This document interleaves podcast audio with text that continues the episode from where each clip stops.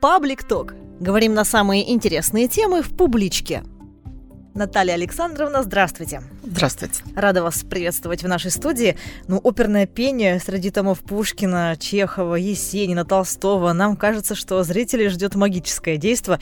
И ведь это довольно редкое явление, академическая музыка в стенах библиотеки. Согласны? Вам приходилось выступать ранее в залах библиотеки? А, ну, вы знаете, мне кажется, это, наоборот, очень даже логично, потому что концертные площадки могут быть разными. Это, безусловно, залы, консерватории, филармонии, театров. Но библиотека, более камерная атмосфера, а проведение таких концертов для вокалистов, для певцов, конечно, не новое, потому что наши ребята, студенты достаточно часто выступают, их приглашают в библиотеку Маяковского, в библиотеку Пушкина.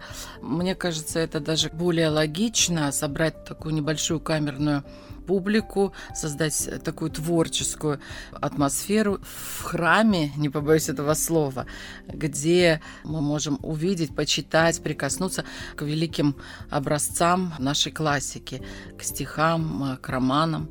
И все произведения, разумеется, композиторы писали на стихи своих современников, великих поэтов, прибегали к романам в написании либретто к операм. Поэтому, мне кажется, это очень даже интересная такая у нас рождается тема концертов в публичной библиотеке. А акустика нашего главного зала, где все и будет происходить, подходит для оперного пения?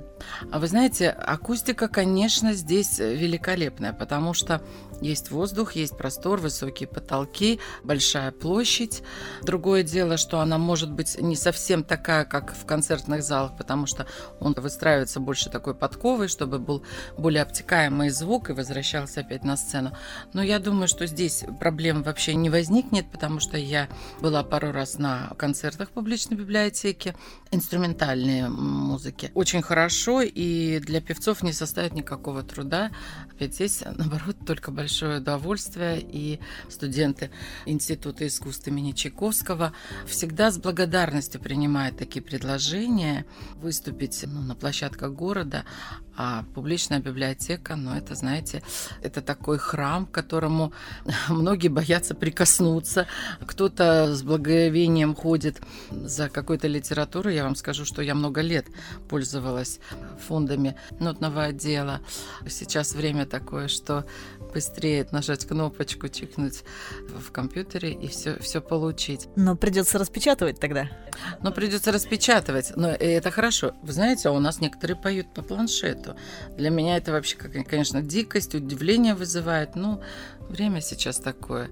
Для меня, конечно, книга – это ни с чем не сравнимо. Много гаджетов есть, и электронные книги, и планшеты. Я не чувствую вкус прочитанного.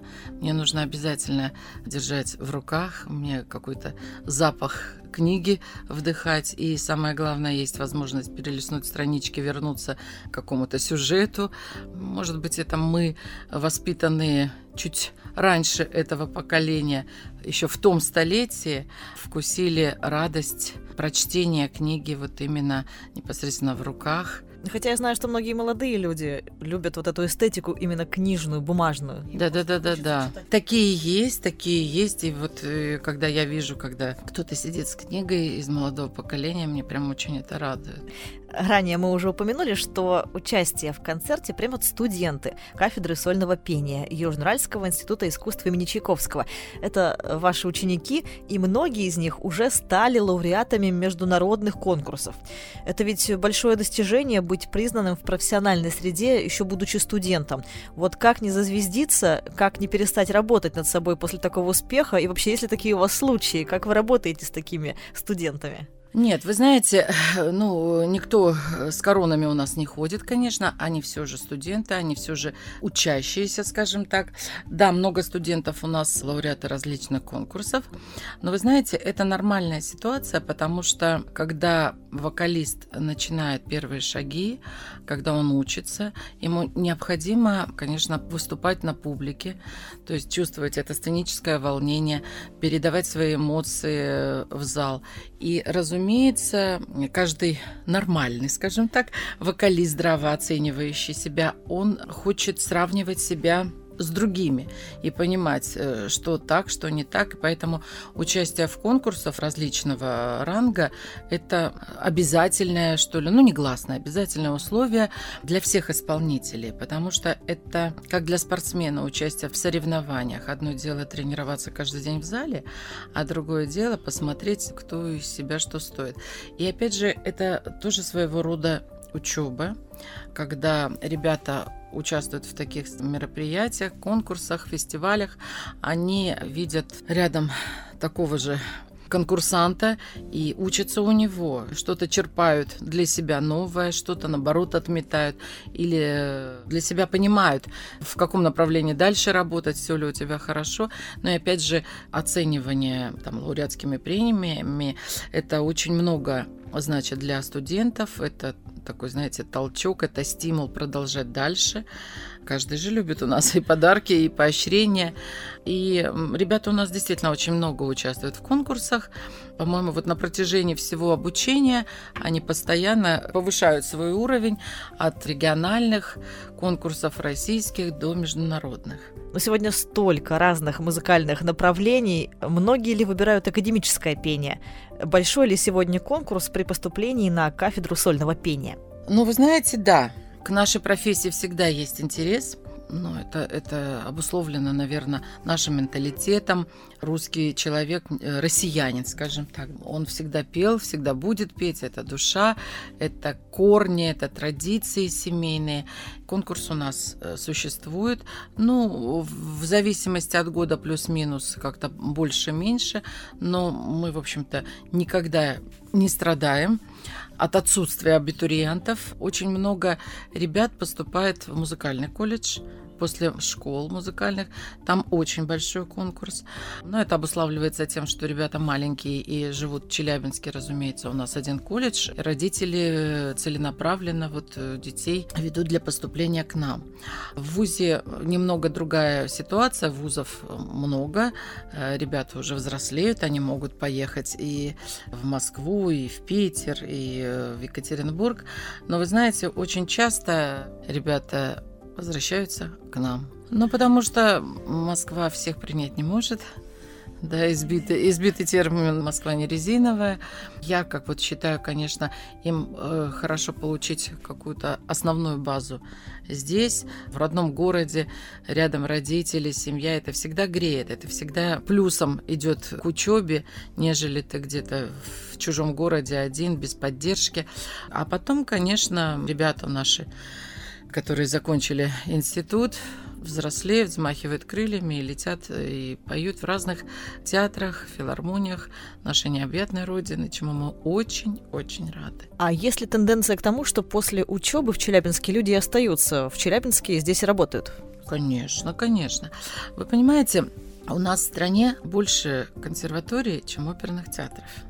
В Уральской консерватории каждый год выпускается 10-20 выпускников. Один театр в Екатеринбурге. У нас здесь два вуза. И каждый год выпускается до 10 ребят. Тоже у нас один театр, понимаете, одна филармония.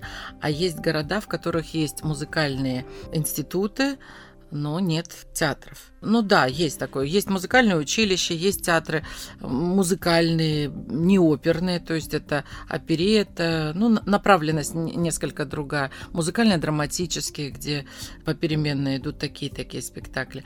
Выпускников очень много каждый год, и, конечно, очень сложно устроиться на работу. Мы всем желаем только работать по специальности, потому что столько лет потрачено, ведь вокалист, вообще музыкант учится с самого детства. С музыкальной школы это там 7 лет, понимаете? Вот, и поэтому очень обидно, когда наши выпускники, попробовав свои силы, не устраиваются по специальности. Знаете, в нашей профессии тоже очень нужен характер, нужен стержень. Если ты хочешь достичь чего-то, ты должен упорно идти, несмотря на все препятствия. Это закаляет характер, и это делает настоящего певца певцом. Ну, я знаю, что вы начали заниматься музыкой довольно рано, с четырех лет. А есть ли среди ваших учеников те, кто открыл талант довольно поздно? Конечно, конечно, и таких много, потому что, опять же, я обращаюсь к тому веку, э, в котором мы родились. В советское время существовали такие выездные лаборатории в Московской консерватории, а когда собирался экспертный совет педагогов и ездили по всему Советскому Союзу, по музыкальным заведениям и вообще по городам искали таланты. И вот таких талантов, как э, помните из э, фильма «Приходите завтра» Фрося Бурлакова, было очень много. Это вот самородки. Особенно очень много было в Сибири, на Урале, в глубинке. Люди, которые, ну, с детства, они живут в этой атмосфере. Они работают и поют, поют и работают. Они не хотят э, и не планируют, может быть, делать это своей профессией, потому что профессия есть э, в руках от отца, от деда, перешла по наследству, понимаете? И у нас сегодня тоже такие самородки есть. И, в принципе, наша задача тоже их вот выявить. Но в образовательном процессе это все сложно сделать, поэтому у нас существуют какие-то конкурсы, какие-то осмотры. Вот я очень много лет э, занималась этим в региональной программе «Новые имена», когда по всей Челябинской области ездила, отслушивала, смотрела ребят, в общем-то, направляла, и результаты есть. Очень много, да, ребят, в селах очень много. Но вы понимаете, понимаете, уровень жизни может быть не совсем такой, как в Челябинске, да, и нет возможности даже вот в каком-то селе нет музыкальной школы. А возить э, в соседнее – это проблема. Либо есть музыкальная школа, но нет специалистов по вокалу. И занимаются кто на балалайке играет, кто на баяне, то, что имеется. И вот наша как раз-таки задача на таких конкурсах и на таких вот смотрах, концерты, когда отчетные концерты, мы тоже приезжаем, смотрим, слушаем ребят. Я помню случай, но это было лет, наверное, семь назад, когда мальчик прекрасно играет в владеет баяном, вдруг заявил, что я сейчас еще исполню песню. Как-то все, ну зачем? Зачем нам песня? Потому что нам нужно оценивать инструментальный вид искусства ваш. Но педагог говорит, нет, вы послушайте. Мы послушали и просто рты все раскрыли от удивления, потому что там настоящий голос у маленького мальчика, уже такие задатки баритональные окраски очень красивые. Ну все, мальчика взяли в оборот, и он, в общем-то, у нас стал стал хорошим певцом и уехал. Он уже не в Челябинске. Вот, ну, они с родителями просто переехали в другой город, но очень отрадно, что в его судьбе, в частности, я приняла какое-то участие, понимаете, и подтолкнула туда, куда нужно. А, в общем-то, родители до сих пор мы держим связь, благодарят, и его какие-то вехи, главные этапные вещи, они мне высылают его концерты, выступления, очень приятно.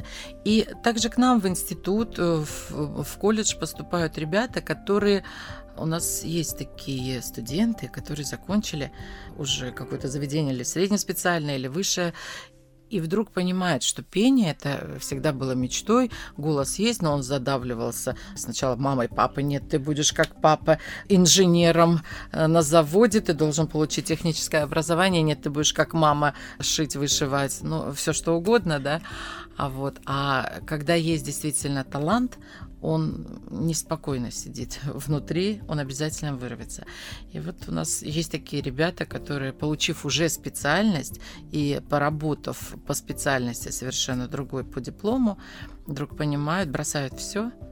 И я вот, вы знаете, я, я приветствую таких, и я на себя перевожу. Слава богу, что моя профессия стала понятна с самого детства, кем я стану. Но все равно музыкантом, либо певицей, либо пианисткой, потому что я играла на фортепиано и училась э, тоже как пианистка. Потом уже совмещала с вокальным отделением. И я на таких ребят смотрю вот с таким же восторгом, с таким же блеском в глазах, с таким же азартом, вот как они хотят заниматься. Мне это передается. Я думаю, вот какой сильный характер у человека. Все сломал в своей жизни, дойти до 30 лет, поменять полностью кардинально свою жизнь, повернуться в другую сторону и идти туда, куда зовет себя душа, и что тебе хочется делать вот по твоему э, сердцу. То есть даже 30-летние студенты есть? Да, есть у нас такие. А как они себя чувствуют среди тех, кто младше их? Вы знаете, я тоже вот задумалась, думаю, а как вот он э, погрузится в среду ребят, которым там по 17, 18, 19 лет. Великолепно. Да, тем более это у нас мальчики. Да. А мальчикам, ну, приятно общаться с молоденькими девочками, они дружат, как-то у них э, очень хорошие такие складываются отношения, коллегиальные, потому что у нас они посещают общие предметы лекционные все вместе, прекрасно они общаются. И э, девочки, которые у нас помладше возрастом вот этих мальчиков, у нас э, несколько таких человек учатся, они с большим удовольствием помогают им, потому что некоторые не имеют вообще музыкального образования. То есть они с нуля учат, ну, ноты, конечно, знают, но вот э, азы фортепиано, э, теории, да, сольфеджио. То есть это молодые люди, которые решили себя попробовать в пении, или они где-то уже получили опыт? Э, в основном это ребята, которые уже где-то поют. В институте студенческая весна, вот эти конкурсы, фестивали, то есть они ходят, занимаются в каких-то коллективах, то есть они уже приобрели какой-то опыт певческий и понимают, что действительно это получается и нужно продолжать. Конечно, ребята с голосами приходят, и мы прежде всего смотрим на голос, есть ли наличие, голос, интеллект, конечно же, потому что у вокалиста должна быть очень хорошая голова, думающая. Давайте объясним, почему. Кажется, поешь и поешь, и голос э, задействован, все, больше ничего. Нет, ну многие говорят, что такое вокалисты? Одни резонаторы в голове. Нет, конечно. Слушайте, ну просто поют за столом, понимаете? Или на улице когда очень весело, все вместе дружно группой. А люди, которые занимаются этим профессионально, это все пропускают через э, себя, через свою голову. Это очень сложный инструмент физиологический, который внутри нас. Это пианист э, видит свои пальчики на клавиатуре, скрипач может поставить руку, и педагог поправит, нет, руку сюда, это, это выше, это ниже. А у вокалиста наш инструмент, он внутри нас – и никто его не видит. Это очень сложная профессия, одна из сложнейших. Поэтому наряду с голосом, со способностями, талантом а, нужно иметь, конечно, к этому, ко всему большой аспект э, составляющих. Во-первых, и внешность должна быть, и фактура. Мы же всегда со сцены хотим видеть красивое, одухотворенное лицо. Фактурное это для оперных спектаклей. В общем, целый комплекс, который необходим. Наталья Александровна, я знаю, что вы выступали на разных сценах России, Европы, в Италии жили одно время. А какой зал для вас самый комфортный? И я знаю, что Магнитогорск вы очень любите. Давайте ему сразу гран-при дадим и исключим его из этого списка. Вы знаете, да, действительно, я очень много гастролировала, до сих пор гастролирую, езжу, но сейчас чуть меньше, хотя вот недавно в Баку пела. Ну вот из всех стран я три года работала в Италии, у меня были контракты, потом я работала в Европе тоже по контрактам. Вы знаете, вот самое комфортное для меня и публика, и э, атмосфера, и вот э, до сих пор я с любовью большой вспоминаю, мне передают приветы. Это была Венгрия, Будапешт. Я безумно люблю этот город. У меня там очень много друзей и друзей-музыкантов, с которыми мы работали. Это местные, наверное, музыканты или наши российские? Нет, это местные, да, конечно. Нет, ну как местные? Интернациональные. Там работали чехи, немцы, голландцы, кого только не было. Ну как. Причем я много раз пела в Будапеште. Меня ждали, и у меня была какая-то своя публика. Вот, мне директор всегда говорит, Наталья, все ваши сегодня в зале. И знаете, очень теплая атмосфера. Я тоже как-то так э, думаю, ну, это у русских вот такое, знаете, если уж ты понравился, то все, зацелуют до смерти, что называется, в кавычках. Здесь то же самое. Меня приглашали и в гости, и там на какие-то вечера. Хотя, вы знаете, когда певец поет, одухотворенно, когда отдается полностью публике, когда это красиво, когда это наполнено, любая публика будет воспринимать тебя очень хорошо. Родная публика, конечно, она ближе, что говорить. Вот у меня был сольный концерт, конечно, своя челябинская публика – это вот что-то родное, но всегда перед своей публикой петь намного ответственнее, потому что тебя знают хорошо, помнят э, твои выступления там вчера-позавчера, и ты не должен снижать планку. Это всегда вот сложнее, ответственнее. А как гастролер ты приехал, тебя сегодня, сейчас воспринимает какой ты есть. Либо ты сразу понравился, либо это будет какой-то холодок и стена. А как итальянская публика вас воспринимала? Такие люди эмоциональные изначально и еще любят петь, любят именно оперное пение. Ой, ну там-то вообще сложно петь, потому что это страна оперы. Они рождаются уже под звуки Джузеппе Верди, пучиневских мелодий, понимаете? И поначалу я исполняла русский репертуар, а потом уже перешла вот на, ну, европейский, это понятное дело, на итальянский, потому что они очень ревностно относятся к своей национальной музыке и считают, что они сами хорошие все певцы, причем не певцы, а публика. Да, сами люди, потому что э, у меня был случай, вот, э, ну, для меня это вот прям показатель был, когда я стояла на заправке, ждала, когда наполнится мой бак на машине, подошел мальчик, который э, помогает, денежки забирает, который пистолет вставляет, и он насвистывал мелодию.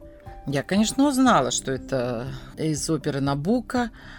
И я его спрашиваю, а что вы насвистываете? Что это за мелодия? Очень красивая. Вы не представляете, каким испепеляющим взглядом он меня одарил, с такой какой-то, знаете, негодованием вы находитесь в Италии и не знаете музыку нашего великого композитора, понимаете? Я, конечно, с улыбочкой, что вы, что вы, я узнала, узнала, но засомневалась. Молодой мальчик, ну, я не знаю, лет там 19-20, Поэтому они рождаются уже в этих звуках, они всю жизнь проносят это через себя. А публика в Италии разная. Очень горячая на Сицилии, потому что это самый-самый жаркий юг.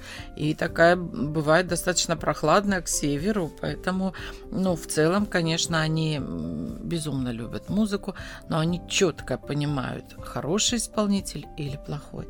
Вот там уже никого не обманешь, ничем не завуалируешь, тебя либо принимают сразу, либо освистывают, и больше э, ты уже не выходишь на сцену вот именно здесь. В театре Ласкала это, это нормальное явление, э, все времена это было. Освистать? Да, а как же? Освистывают, ну разве вы не, не читали, не, не слышали, помидорами тухлыми забрасывают, то есть, знаете...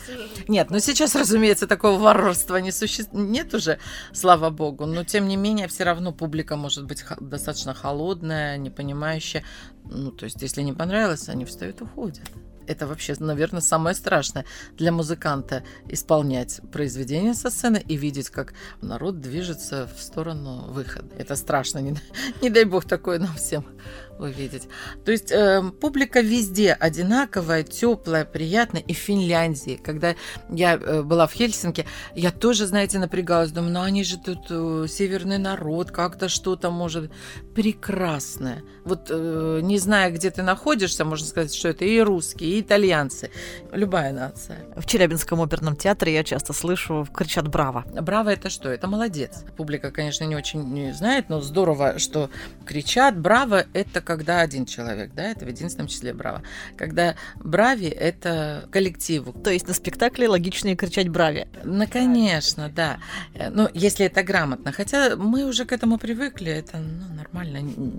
Зрители же не должны знать итальянский язык. Но когда по-русски будут кричать «молодец, молодец», это тоже как-то, знаете, на оперном спектакле или на, на концерте, да, не очень звучит. Это вот в музыкальной школе, на академическом концерте родители или там ученики друг друга кричат, это все, все хорошо. Нет, любое проявление эмоций для нас певцов очень важно. Вот хоть как, хоть Наташа крикните, молодец, хоть браво, хоть бис. То есть мы работаем на отдачу, мы работаем ради нашего любимого зрителя. Ну что такое петь в пустом зале? Это никакая энергетика твоя не пойдет в зал. Ну, как это? Это как перед стеной петь. А когда сидят сотни, тысячи глаз, и которые внимают, и вдруг ты в эти глаза что-то сеешь, роняешь свое, свои эмоции, свою душу отдаешь, своя энергетика. Вот вы не представляете, вот это для нас, певцов, настолько важно, и настолько вот эта такая передача эмоций, она очень важна. Поэтому многие же говорят, что без сцены просто жить не могут, когда вкусили вот это все в полной мере. Но волнение всегда, наверное, есть. Волнение всегда есть. И э, такое, знаете, адекватное, нормальное волнение, оно необходимо, потому что, ну, я мало таких видела, конечно, певцов, которые выходят с пустой головой, без волнения, без эмоций. Ну, то есть волнение, оно помогает. Сценическое волнение – это наши переживания, это наши чувства, это вот все мы как раз несем в зал. А когда человек э, ну, с лицом ничего не выражающим, ну что он понесет в зал? Нет, конечно. А волнение начинается, наверное, уже в день концерта, прямо с утра. Но у всех по-разному. Ну, конечно, я весь день перед выступлением уже волнуюсь, уже прокручиваю в голове, что как должно быть, что надо сделать. А, ну и, конечно, когда приезжаешь концертную площадку, в театр, э, в концертный зал. Вот это уже усиливается. И когда первый шаг на сцену, тебя просто трясет, колотит. Ну, внутри нет. Внешне это никак не выражается. И первый шаг э, на сцену, первые звуки, я уже успокаиваюсь. Волнение присутствует весь концерт, конечно. Ну, такое допустимое, то, что нужно для выражения своих чувств и эмоций. Ну, уже по реакции зала с первого произведения понятно. Все пошло как надо, все замечательно. А с волнением в голосе как справиться? Вы знаете, вот, вот это, это плохо. Когда в голосе, когда может быть и спазм, может быть и поджатая там гортань, все что угодно может быть. Вот с этим, конечно, недопустимо выходить. И вот с таким нужно э, справляться. Э, поэтому мы своих студентов, э, разумеется, и на это направляем и учим. Направляем, чтобы до такого не доходило, чтобы вот физических таких ощущений не было на сцене, потому что все это, это можно не петь. Какие-то дыхательные практики, наверное, помогают. Да, много всего такого существует, но человек опытный, он уже как-то за годы работы, он справляется со своим организмом и понимает, что как может контролировать я тут маленько о другом волнении, о сценическом, а не о том, которое мешает вообще просто даже рот открыть и извлечь какую-то ноту. Возвращаясь к разговору о мероприятии, которое пройдет в публичной библиотеке, нужно сказать, что это будет серия концертов. Но мы надеемся, да. Да, и тема первой встречи – вокальная музыка по произведениям русских писателей – Наталья Александровна, а какой репертуар вы подобрали? Вы знаете, эта тема, конечно, ой, ну такая масштабная. Мы же можем петь вот по всем вашим запасникам и не запасникам, все, что стоит на полочке. Любой томик Пушкина открой, Лермонтова, Тютчева, Фета. Огромное количество романсов написано на стихи поэтов и э, современники писали, то есть 18-19 век. И, конечно же, все сегодня композиторы, наши современники нашего века тоже прибегают э, к высокой поэзии классической. В этом концерте ребята будут исполнять произведения русских композиторов на стихи русских поэтов. Будут звучать арии из опер – оперы, которые написаны по романам Пушкина, либретто, который сам писал Модест Мусорский, Петр Ильич Чайковский, произведение Николая Андреевича Римского-Корсакова, который тоже обращался к нашим великим сказкам, русским. Это и Снегурочка, это и Садко, Былины. То есть э, вот все то, что мы впитываем с самого детства. Русская поэзия, русская литература. Постараемся погрузить в этот мир сказочности, романтики русского стиха. У нас был такой концерт по героям русских сказок. Следующем, может быть, вот как раз тема будет таким образом выстраиваться. Возьмем сказку «Снегурочка».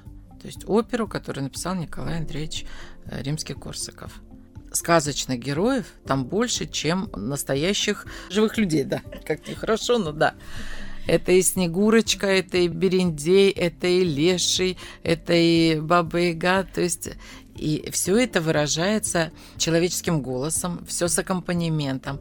Музыка настолько красивая, она подводит, она а, характеризует каждого героя. То есть это такой огромный, интереснейший пласт. Мало того, что мы очень хорошо знаем эту сказку, знаем стихи, знаем романы, да, но когда это все налагается на музыку, на прекраснейшую музыку наших любимых композиторов, это, мне кажется, всегда принимает более теплый отклик в душе каждого слушателя. Поэтому вот э, надеюсь, мы начнем с этой темы, и дальше темы у нас будут продолжаться. Но вы же понимаете, что неразрывно все связано с литературой, все вокальное творчество. Это инструменталист играет без слов. Э, музыку. А у нас э, вот такой синтез, э, который позволяет насладиться новыми какими-то красками. И знакомый роман, допустим, Олега, то, что вот будет тоже звучать в этом концерте, положенный на музыку, будет звучать совершенно по-другому. Сергей Васильевич Рахманинов, он уже сделал свою трактовку этого произведения. И вот этот э, синтез музыки и слова он всегда очень близок нам. Ну, я думаю, что нужно все это услышать и увидеть лично, поэтому приходите на концерт в публичную библиотеку. А сегодня в студии с нами была народная артистка России, оперная певица Наталья Заварзина.